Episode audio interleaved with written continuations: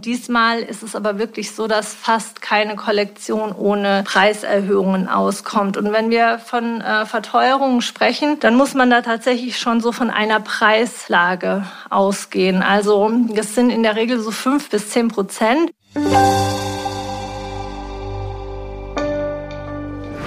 Herzlich willkommen zum TV-Podcast. Der Krieg in der Ukraine überschattet derzeit die Weltlage. Vor diesem Hintergrund bekommen alle anderen Themen ein anderes Gewicht. Dennoch kann die Branche nicht darauf verzichten, sich dem Tagesgeschäft zu widmen. Dazu gehört jetzt auch die Order im Schuhmarkt. Deshalb haben wir uns entschieden, zu diesem Zeitpunkt trotz des Krieges in der Ukraine die Folge zu den Orderthemen im Schuhmarkt zu veröffentlichen. Meine Kollegin Judith Kessler hat mit TV-Redakteurin Simone Reiner darüber gesprochen, wie sich Preislagen entwickelt, aber auch was sich bei den Silhouetten tut, ob der Boot dem Sneaker den Rang abläuft und welche Loafer man im Blick behalten sollte. Willkommen zum TV-Podcast. Mein Name ist Judith Kessler und heute bin ich ausnahmsweise nicht allein im Studio, sondern mit meiner Kollegin Simone Reiner, die bei der Textilwirtschaft für Schuhe und Taschen zuständig ist. Und wir wollen heute über die Trends im Schuhmarkt sprechen. Die äh, großen Ordermessen, Mikam und die äh, Shoes in Düsseldorf stehen kurz bevor. Und Simone will uns verraten, was jetzt auf keinem Orderblock fehlen darf. Simone, schön, dass du da bist. Ja, schön hier zu sein mit dir, Judith.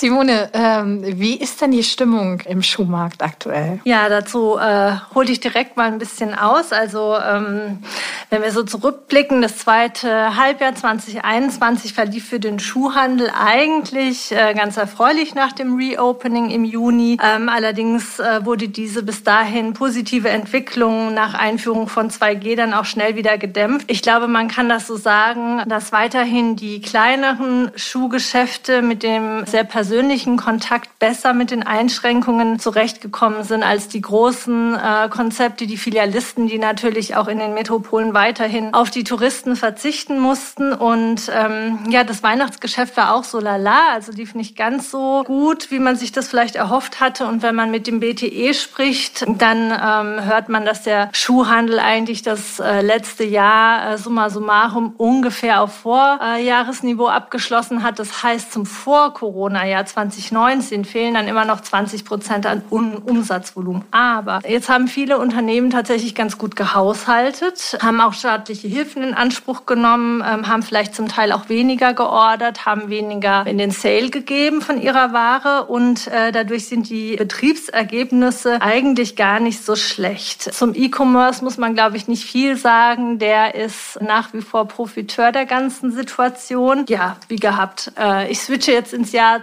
2022. Obwohl der Januar vielerorts dann eher schleppend verlief, kann man sagen, sind jetzt die Lager, und das ist ein schöner Nebeneffekt von der ganzen Gemengelage, eigentlich ganz gut geräumt. Und man hatte jetzt auch zuletzt in, in den Gesprächen das Gefühl, dass da so eine Aufbruchsstimmung äh, die Branche durchdringt, dass wieder Optimismus da ist. Ja, Corona hat so ein bisschen seinen Schrecken verloren verloren, hatte man den Eindruck. Ja, aber jetzt ist wieder alles anders. Mit dem 24. Februar ist die Welt wieder eine ganz andere und das lähmt uns natürlich alle und äh, das überschattet natürlich auch alles. Wie ist denn aktuell die Auslieferungssituation auf den Flächen? So ein Schuh besteht ja aus ungleich mehr Komponenten als ein äh, Bekleidungsstück und da wissen wir, dass das teilweise sehr chaotisch ist. Man nicht weiß, wann welche Ware ankommt. Wie sieht das im Schuhmarkt aus? Also ich glaube, man kann und muss das schon so sagen, dass die Situation jetzt zum Frühjahr, Sommer noch mal schwieriger ist als noch zum Herbst. Also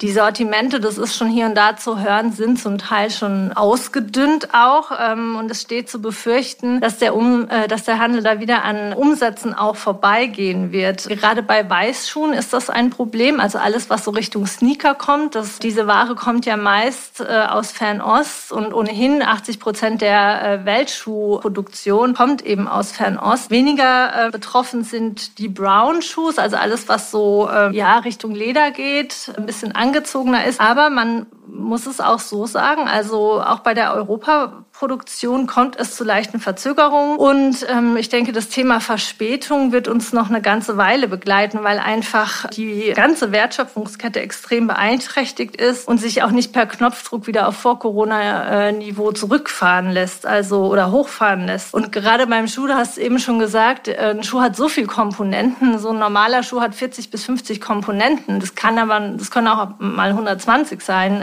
äh, je nach Aufwand des Schuhs. Und ja, wenn da ein Teil eben fehlt, dann äh, wird der Schuh eben nicht fertig. Dabei ist es gar nicht so das Leder, also das ist nicht so das Problem. Es sind vor allem die Sohlen und alles, was so Richtung Kunststoffe geht. Und da müssen die Lieferanten zum Teil jetzt mittlerweile in äh, ja eine Vorplanung einkalkulieren von einem Jahr. Also das ist schon enorm. Ich denke, da das muss man einkalkulieren weiterhin. Hm.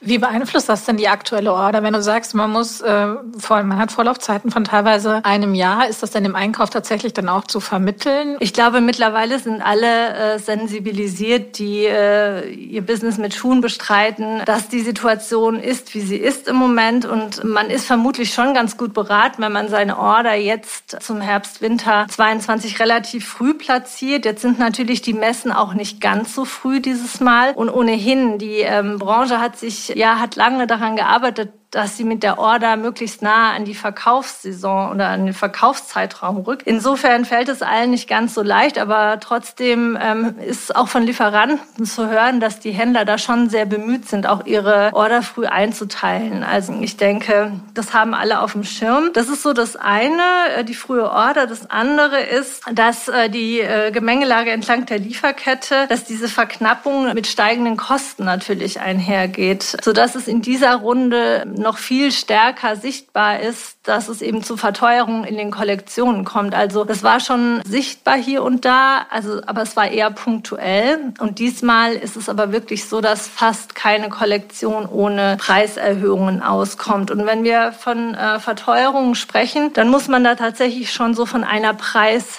Lage ausgehen. Also das sind in der Regel so fünf bis zehn Prozent. Ich gebe jetzt mal ein Beispiel, wenn wir über einen Sneaker reden im Premium-Segment, der vielleicht so 230, 240 gekostet hat bisher. Also der wird schon eher 250 jetzt im VK kosten. Jetzt ist es so, dass die ähm, Lieferanten natürlich grundsätzlich versuchen, auch die Eckpreislagen zu halten. Das ist ja immer so ein sensibles Thema. Zum Beispiel bei Boots so 299, aber gerade der Boot ist natürlich auch wieder ein Schuh, der ein bisschen aufwendiger ist. Das heißt, da ist es auch nicht immer drin, sage ich jetzt mal, die, die Eckpreislage zu halten. Das heißt, da geht es dann schon auch mal über die 300 hinaus. Also man kann man kann sagen, so über alle Genres hinweg haben wir eigentlich so eine Art Trading up, ja, mhm. Gezwungenermaßen. Mhm. Und was spiegeln dir die Händler? Gehen die das mit? Also glauben die, dass sie das an den, an den Endkonsumenten, an die Endkonsumentin äh, weiterreichen können? Also was ich so höre bisher, haben sie natürlich auch gar keine andere Wahl, als mitzugehen. Die müssen dann natürlich schauen, ähm, wo sie was abschneiden. Aber ich denke, wie ich es eben schon gesagt habe, es wird automatisch auch in den Sortimenten zu einem Trading-up kommen. Und ähm, was man aber schon so hört in den Gesprächen ist, dass auch jetzt schon zuletzt die Kunden eigentlich ähm, das Besondere gesucht haben und das Besondere gekauft haben dann auch. Also wirklich auch Farbe und, und ein bisschen ähm, unkonventionellere Styles. Das heißt, da zumindest ist das so in, immer wieder in Gesprächen zu hören, wird dann schon auch der etwas höhere Preis äh, toleriert. Wie spiegelt sich das in den Orderbudgets wieder in dieser Orderrunde? Also muss man davon ausgehen, dass die Budgets jetzt auch wieder erhöht werden? Ja, also im Vergleich zur letzten Orderrunde in jedem Fall. Ähm, das ist das, was mir die Einkäufer bisher gesagt haben. Also man hat da schon das Gefühl, dass äh, die nicht mehr ganz so äh, verhalten gesetzt werden wie zuletzt, ähm, wenn auch noch nicht auf Vor-Corona-Niveau. Ich glaube, das muss man auch äh, noch ganz klar sagen. Und auch da werden wir jetzt natürlich auf den Messen sehen, letztlich, wie sich dann die weltpolitischen Geschehnisse einfach auch darauf niederschlagen. Weil ich denke, auch jetzt in der Order ist natürlich die Verunsicherung mit Blick auf die Konsumstimmung, die da kommen wird, natürlich immens. Mhm. Wie man sich vorstellen kann. Dennoch am Wochenende findet die Ordermesse Shoes in äh, Düsseldorf statt. Was sind aus deiner Sicht die wichtigsten Themen, die jetzt auf keinem Orderblock fehlen dürfen? Äh, Boots hast du gerade schon erwähnt, ist ja schon länger ein Thema. Äh, lässt sich da noch was erneuern? Gibt es da was Neues? Ja, ich glaube, äh, Boots, äh, das war ja so für uns gefühlt das überragende Thema, was in jeder Kollektion ja zu sehen war in, in einer wahnsinnigen Breite. Jetzt aus unserer Sicht, die wir uns sehr intensiv damit äh, beschäftigen, äh, würden wir jetzt sagen, naja, äh, was kommt jetzt, was ist next? Ja, what's next? Aber tatsächlich muss man auch immer an die kommerzielle, äh, an den kommerziellen Bereich denken, an die kommerzielle Mitte. Und da kann man vielleicht das noch gar nicht so sagen. Vielleicht hat noch gar nicht jeder so äh, die Boots für sich entdeckt. Das dauert ja auch immer einen Moment, bis es dann so in alle Genres geschwappt ist. Also Boots, würde ich sagen, bleibt auf jeden Fall ein großes Thema. Aber es muss sich natürlich auch erneuern. Also für alle Kunden oder Kundinnen. Wir sprechen jetzt hier über die, äh, die Damenschuhe. Und ja, und das tun sie. Also es tun sie über ganz verschiedene Elemente und Details. Also das große Thema Farbe schwappt äh, natürlich auch auf die Schuhe über. Ja, das ähm, Verständlichste ist, wenn natürlich die Sohle ein bisschen in Farbe getaucht ist und das Upper eben äh, in, in einem klassischen Farbton bleibt. Aber es gibt durchaus Boots, die auch wirklich so in knalligeren Farben kommen. Das ist dann für die vielleicht sehr modisch informierte Kundin. Also das ist so ein Punkt, über, über den sich Boots erneuern. Dann haben wir Block Heels. Wenn man so an die 90er Jahre denkt, ja, dann weiß man, was gemeint ist. Im Grunde bekommen diese ganzen Combat Boots, diese ganzen derben, rustikalen Boots so einen Blockabsatz äh, drunter gesetzt. Und das ist, ist natürlich ein tolles Mittel, um erstmal den Schuh zu verjüngen, weil es ist so ein typisches 90er-Thema, ne, was ja im Moment, also die 90er sind ja ohnehin sehr präsent. Aber das Gute ist beim Blockheel eben auch, dass er die Bequemlichkeit äh, bewahrt. Also es ist anders als bei einem anderen Absatz, der schmaler ist, auf dem sich vielleicht nicht so lange laufen lässt. Also das äh, schränkt dieses Gefühl, was wir jetzt auch von den Boots haben, einfach diese Bequemlichkeit, die wir auch schon vom Sneaker kennen, äh, das schränkt sie nicht ein. Und das ist eigentlich so eine ganz äh, smarte Art, den, den Boot weiterzudrehen. Dann haben wir eine ähnliche Spielart noch die Plattform, also einfach so die nochmal etwas wuchtigeren durchgehenden Sohlen, die wir auch eher aus den 90ern kennen. Dann gibt es auch viele Elemente, die so aus dem Outdoor-Bereich rüberschwappen. Also wenn man so in die Hiking-Richtung denkt, das ist natürlich auch jeden Winter so ein bisschen da, aber diesmal ist es auch nochmal ganz klar so ein, so ein Trendelement auf jeden Fall. Und dann haben wir auch noch so, haben wir so Spielarten mit Fell, also Fellverbrämungen, Fellfütterung. Es darf überall so ein bisschen Fell rausblitzen und das gibt dem Boot natürlich auch total schnell einen neuen Look. Und ich denke, da lässt sich die modisch informierte Kundin, die dann vielleicht schon zwei, drei Boots im Schrank hat, auch nochmal überzeugen. Jetzt hat die modisch informierte Kundin wahrscheinlich auch den Langschaftsstiefel im Schrank. Das ist ja auch so ein Thema, wo man sich immer fragt, äh, ist es nur für die informierte Spitze oder wann gelingt dann endlich der Durchbruch? Äh, ist es denn äh, dann diesen ähm, Herbst, Winter soweit? Kommt der Langschaftsstiefel endlich in der breiten Masse an? Gefühlt äh, sprechen wir genau über dieses neuralgische Thema jeden äh, Winter aufs Neue. Ja, tatsächlich ist es so, dass jetzt im Zuge dieser ganzen Combat Boots war es auch wieder ein Thema. Also es gab schon auch Langschaftvarianten, aber man muss ehrlich sein, die, die äh, ja, gängigeren, kommerzielleren Typen sind einfach die, die irgendwo in der Mitte der Wade aufhören. Einfach so hochgezogene Chelseas. Also ja, ich denke, die passen einfach zu mehr. Aber man sieht im Moment, und da kommt's dann, da muss man immer nach oben schauen, was in, in der Luxusliga gespielt wird. Und da kommen schon Impulse zum Beispiel von Prada oder auch von, ja, wenn man bei Ganni schaut, aber auch bei Kennel und Schmenger hat man so den ein oder anderen Reiterstiefel dann durchaus gesehen. Das heißt, es sollte man im Auge behalten. Und ich sage jetzt Reiterstiefel. Jetzt denken da wahrscheinlich auch viele, hm, Reiterstiefel sind ja auch irgendwie gefühlt immer so ein bisschen da, nie ganz weg. Aber es muss halt auch ein moderner Reiterstiefel sein. Und da, da geht's halt ganz viel um Silhouette ohnehin beim Stiefel. Also der muss einfach einen guten Shape haben, sag ich mal. Das heißt, der Schaft darf schon mal nicht zu eng am Bein sitzen, sondern es muss alles immer noch so ein bisschen lässig aussehen. Und dann ist es vielleicht auch ein gutes neues Thema. Und es ist auch deswegen gut, weil der, der Combat Boot, der ist ja schon sehr martialisch, sehr rustikal. Und wenn man da dann noch einen Langschaft draufsetzt, naja, das ist vielen vielleicht auch ein Touch äh, zu viel. Und dieser Reiterstiefel, der ist natürlich mit seiner etwas moderateren Sohle dann so ein bisschen gefälliger und hat aber trotzdem irgendwie mit diesem langen Schaft natürlich ein, ist, ist ein gutes Statement so. Ne? Also ich würde es mal im Auge behalten. Ich, ich finde, also vielleicht hat der Langschaft nicht das Zeug zum Durchbruch, aber er wird vielleicht trotzdem hier und da aufscheinen. Also er darf nicht fehlen in homöopathischen Dosen genau. auf dem Orderblock. Okay, das ist notiert. Ähm, jetzt hast du viel über Combat Boot und, und Lässigkeit gesprochen. Vor ein paar Wochen war Silke Emich hier und hat uns äh, Women's Wear Trends ein bisschen ähm, vorgetragen und erzählt. Da wird es ja nach dem ganzen Lockdown Jogginghosen-Styles, ein bisschen sexier, ein bisschen schicker. Gilt es auch für die Schuhe oder ist es mit den, bleibt es bei den lässigen Combat Boots? Na, ich glaube, wir, ähm, also da spreche ich jetzt vielleicht auch mal kurz als selbst als Konsumentin, ich glaube, wir sind natürlich alle wahnsinnig verwöhnt von den äh, Boots und von den Sneakern und von deren Bequemlichkeit. Ähm, aber ich glaube, wir haben jetzt auch alle wieder wirklich Lust, uns so ein bisschen schicker zu machen. Und ähm, das sieht man auch in den Kollektionen. Also ähm, es ist wieder deutlich mehr. Wir haben ja früher immer sowas wie Galanterie dazu gesagt äh, zu sehen in den Kollektionen. Ähm, also alles, was ein bisschen Richtung Evening-Schuh geht, Richtung Anlass. Also es darf wieder so ein bisschen sexy sein und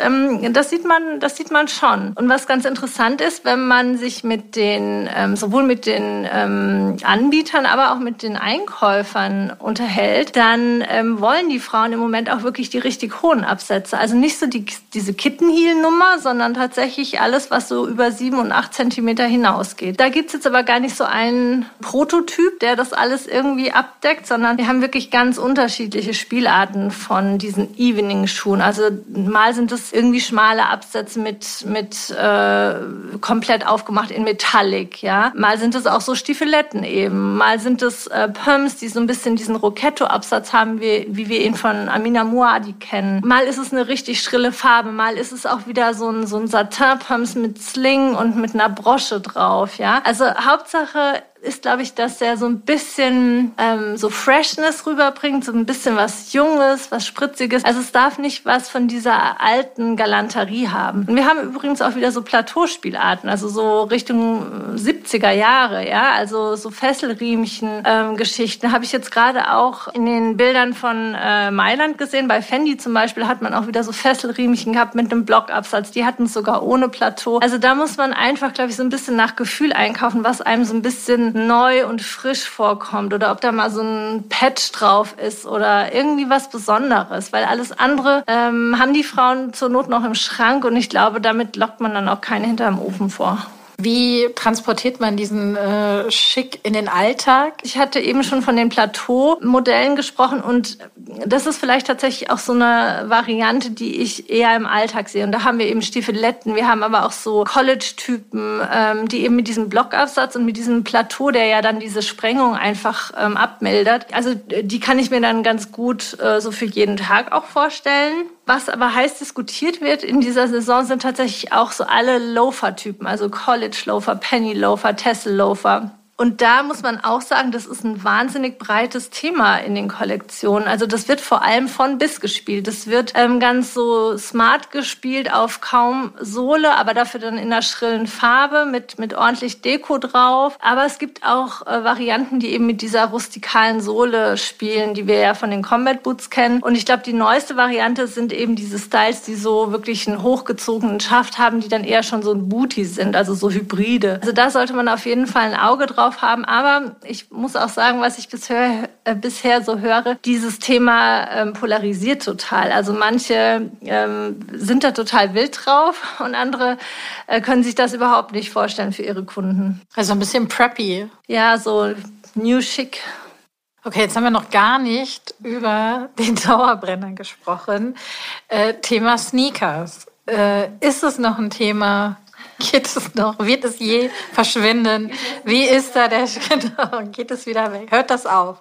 Nein, ich glaube äh, nicht. Aber man muss auch ganz ehrlich sagen, dass, ähm, da muss ich jetzt für die Frauen erstmal nur sprechen, dass tatsächlich die Combat Boots den äh, Sneakern ein bisschen ihren Thron äh, strittig gemacht haben, weil, äh, wie soll ich sagen, also es ist natürlich ein besseres Winterthema. Mm, es ist irgendwie cool gewesen, es ist neu und ich glaube, wenn man so irgendwie morgens in so einen Stiefel reinrutscht, ähm, dann ist man, fühlt man sich irgendwie gerüstet für den Tag. Also selbst empfinde ich das immer so und ähm, ich glaube, den Frauen geht's auch so. Ähm, also hier und da war tatsächlich aus dem Handel zu hören, dass ähm, selbst zum, zum Teil Sport, äh, Sportsbrands irgendwie nicht so gut äh, performt haben diesen Herbst ähm, im Vergleich zu den Vorjahren. Ähm, andererseits hört man dann schon auch wieder von, ähm, von dem weiterhin äh, anhaltenden Erfolg äh, der Sneaker. Also ich denke, das wird sich jetzt im Sommer noch mal besser abzeichnen, ähm, denn natürlich ist, äh, muss man auch sagen, der Sneaker eher ein äh, Thema für ein bisschen wärmeres Wetter. Ne? Also ist jetzt kein klassischer Winterschuh und ähm, ähm, im Moment sind natürlich diese ganzen Retro-Themen, wie wir sie auch von Nike kennen, ähm, ja, dann runtergebrochen von Orte oder von Veja und wie sie alle heißen. Also ähm, sind natürlich ein wahnsinniges Erfolgsthema. Insofern denke ich, das wird, da ist noch viel äh, Bewegung drin. Also der Sneaker wird uns noch weiter begleiten. Aber wie gesagt, er ist so ein bisschen ähm, ausgebremst worden vom Boot. Und was kaufst du dir eigentlich? Also was steht auf deiner ganz privaten Shoppingliste für den kommenden Herbst, Winter? Was ist just a must have. Für den Herbst-Winter kann ich das jetzt so noch gar nicht sagen. Ähm, aber ich kann auf jeden Fall sagen, dass ich beim Thema Clocks überlege. ja, es ist ja so, manchmal sieht man ja so ähm, Trends und denkt so, ah, das ist auf auf keinen Fall was für mich. Und dann dauert es irgendwie ein, zwei Monate und dann hat man sich eingeschaut und äh, brennt dann plötzlich für etwas. Ich glaube, jetzt so zum Übergang in den Sommer werde ich mir ein paar Clocks zulegen. Ähm, aber die müssen schon auch cool sein. Also die dürfen nicht so zu gehabt sein auch. Muss ich mal schauen, wo ich die herkriege. Also nicht so die klassischen äh, Holz und äh, weiße Leder, sondern was heißt cool, Simone? Gib uns einen Tipp. Also ähm, Holz auf jeden Fall, aber das Upper ähm, muss dann natürlich besonders sein. Ähm, vielleicht so irgendwas Fälliges oder mit irgendwie auch einer coolen Kette drauf. Also ja, oder dann alternativ was ganz Cleanes. Da muss ich mal überlegen. Ja. Okay, da werde ich dich ja den Gang entlang laufen hören. In Holzpantinen. Ich bin gespannt und vielleicht, äh, wer weiß, also vielleicht habe ich mich dann auch eingeschaut und äh, besorge mir auch welche. Dann schwappt's über, genau. Abwarten. Und gibt es ein, ein No-Go? Gibt es einen Trend, der propagiert wird für die kommende Saison, wo du denkst, kann man machen, muss man aber nicht? Ja, da ist es wahrscheinlich bei mir am ehesten dieser, diese Blockheel-Geschichte, von der ich vorhin gesprochen habe, also diese Combat Boots mit Blockheel drunter. Das ist für mich einfach so 90er und da ich die 90er eben schon mal erlebt habe, ist es was mit, ist es ein Thema, mit dem ich noch sehr fremdel. Also da kann ich mir zum jetzigen Zeitpunkt nicht vorstellen, dass ich da umswitche, aber ich glaube, ja, das ist wahrscheinlich oft so mit Themen, die man schon mal ähm, selber miterlebt hat. Insofern, ja, würde ich da nicht für die jungen äh, Kundinnen sprechen wollen, für die das sicher ein gutes neues Thema ist. Ja, da sind wir gespannt, ob das ein Topseller im äh, kommenden Herbst-Winter wird. Du wirst uns berichten. Ja, auf jeden Fall. Simone, äh, schön, dass du da warst und uns einen Einblick gegeben hast in die wichtigsten Order-Themen für Herbst-Winter 22, 23. Danke dir, Simone. Ja, hat sehr viel Spaß gemacht. Vielen Dank. Danke, Simone. Das waren meine Kolleginnen Judith Kessler und Simone Reiner. Und das war der TV-Podcast. Mein Name ist Tim Dortmund. Sie haben Fragen zum Podcast oder wollen uns einfach mitteilen, wen Sie schon unbedingt einmal im TV-Gespräch hören wollten? Dann schreiben Sie uns an podcast.textilwirtschaft.de. Vielen Dank fürs Zuhören und wenn Sie mögen, bis nächste Woche.